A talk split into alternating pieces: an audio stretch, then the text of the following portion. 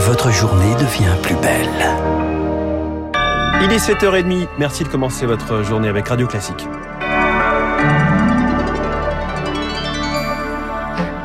La matinale de Radio Classique avec François Geffrier. Et à la une ce matin, Charles Bonner, la tension retombe entre la France et le Royaume-Uni. Des mesures de rétorsion devaient entrer en vigueur cette nuit. À Paris, les suspend. Dans le conflit sur les licences de pêche, des discussions sont en cours.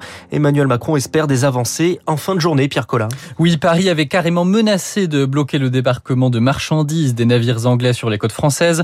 Pour Jean-Marc Puissesseau, directeur des pêches du port de Boulogne, cela a eu le mérite de débloquer la situation président euh, Macron a décidé de, ou lui aussi, de prévoir des mesures restrictives qui seraient euh, catastrophiques pour tout le monde d'ailleurs, mais qui seraient, qui sont, qui, se démontrent être efficaces puisque enfin des discussions sérieuses, j'espère, vont démarrer.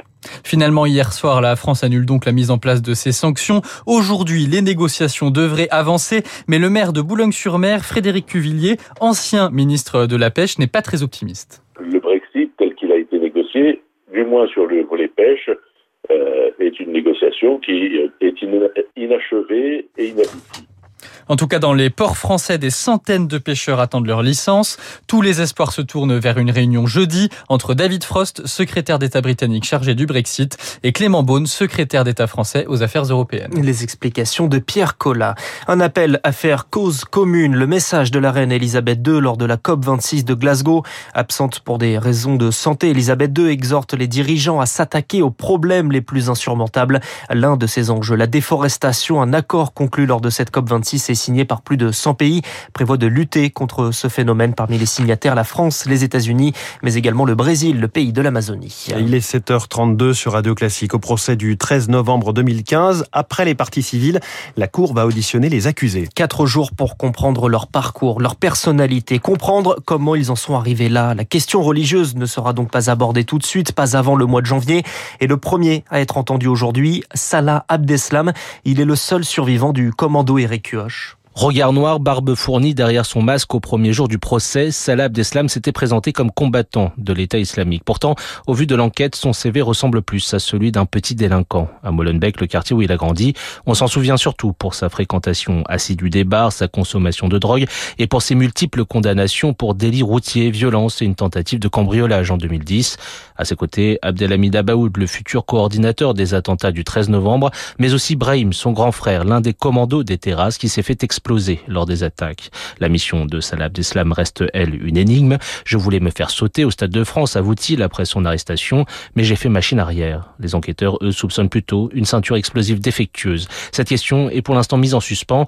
Les accusés ne seront entendus sur le fond qu'en janvier, mais Salah Abdeslam l'a déjà affirmé. Pour lui, le 13 novembre était inévitable à cause de l'intervention française en Syrie et d'ajouter au sujet des autres assaillants du 13 novembre, ces terroristes, ce sont mes frères. Eric Kioch. Nicolas Sarkozy sera bien au tribunal aujourd'hui, convoqué dans l'affaire des sondages de l'Élysée. L'ancien chef de l'État doit témoigner. Le président de la 32e chambre correctionnelle du tribunal de Paris a ordonné sa comparution.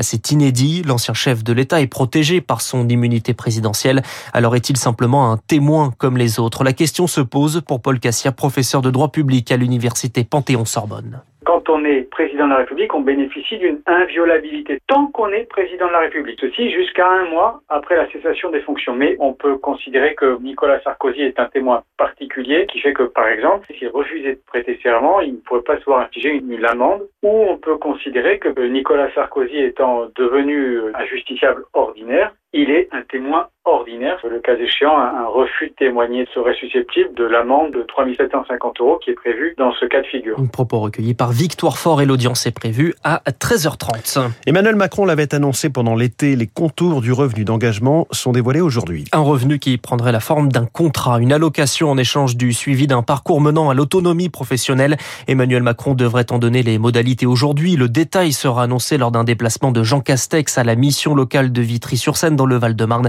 accompagné notamment de la ministre du Travail, Elisabeth Borne. Après le choc, la réflexion et la réaction, la conférence des évêques de France se réunit à partir de ce matin à Lourdes. 120 prélats rassemblés pour une semaine de discussion largement consacrée aux violences et aux abus sexuels sur mineurs. Un mois après la publication du rapport Sauvé, des victimes témoigneront d'ailleurs vendredi matin en assemblée plénière. Si vous achetez une maison, vous regardez son prix, bien sûr, mais également de plus en plus sa taxe foncière. Et pour cause, elle a fortement augmenté près de 30% en 10 ans. Et cela risque de continuer selon l'Union des propriétaires immobiliers. La suppression de la taxe d'habitation amène les collectivités à chercher d'autres sources de revenus. Et c'est donc aux propriétaires de payer la facture, Émilie Vallès. Les clients ne regardent plus seulement le prix du bien aujourd'hui. Ils veulent connaître le montant de la facture énergétique, mais aussi le montant de la taxe foncière, note Paul Pereira, gérant de deux agences immobilières Century 21 en Seine-Saint-Denis. Selon lui, cela rentre désormais dans les critères d'achat. Bah, les gens comparent parce qu'effectivement, déjà, ils ont des augmentations de taxes. Il y a des communes comme le plan Ménilou sur laquelle n'était pas prélevée la taxe d'ordure ménagère qui apparue pour la première fois cette année. Donc, ça fait un surcoût moyen de plus de 200 euros par taxe foncière. Donc oui, là où effectivement c'est un avantage, c'est devenu un inconvénient. Quand tout est passé dans l'achat, il faut vérifier qu'on peut payer ce qui va venir après, l'EDF, le gaz et la taxe foncière. Il faut en effet bien prendre en compte cette taxe foncière au moment de l'achat, met en garde Maël Bernier, porte-parole de Meilleur Taux. Selon la dernière étude du courtier en prêt immobilier, la facture s'élève en moyenne à 100 euros par mois. La taxe foncière, en gros, c'est le 13e mois de crédit, en fait, en moyenne, avec des villes où la taxe foncière peut représenter l'équivalent de plus de deux mois de crédit. Par exemple, si vous prenez des villes comme Nîmes, Saint-Étienne, Le Havre, Le Mans, pour 70 mètres carrés, vous êtes en dessous de 900 euros de crédit, mais en revanche, vous devez compter autour de 1500 euros pour votre taxe foncière à l'année. Et cette hausse de la taxe foncière a aussi des conséquences non négligeables sur la rentabilité des investissements locatifs. Le reportage d'Émilie Vallès. Et puis on termine avec le sport et le tennis. Le français Benoît Paire éliminé d'entrée hier soir face à l'espagnol Pablo Carreno. Le temps fort de la journée, c'est le premier match en simple de Novak Djokovic à partir de 19h30. Le français Gaël Monfils affronte un autre serbe, Miomir Kemaznovic, cet après-midi. Merci, c'était le journal de 7h30 signé Charles Bonner. Prochain journal à 8h avec Lucille Bréau.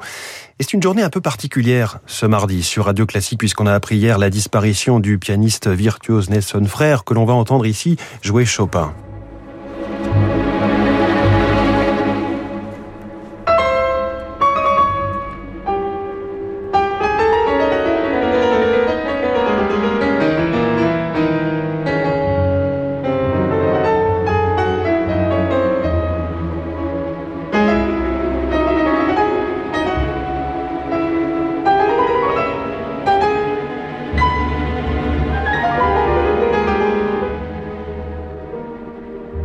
Extrait du deuxième mouvement du concerto pour piano numéro 2 de Chopin avec le Gürzenich de Cologne et Lionel Bringuier.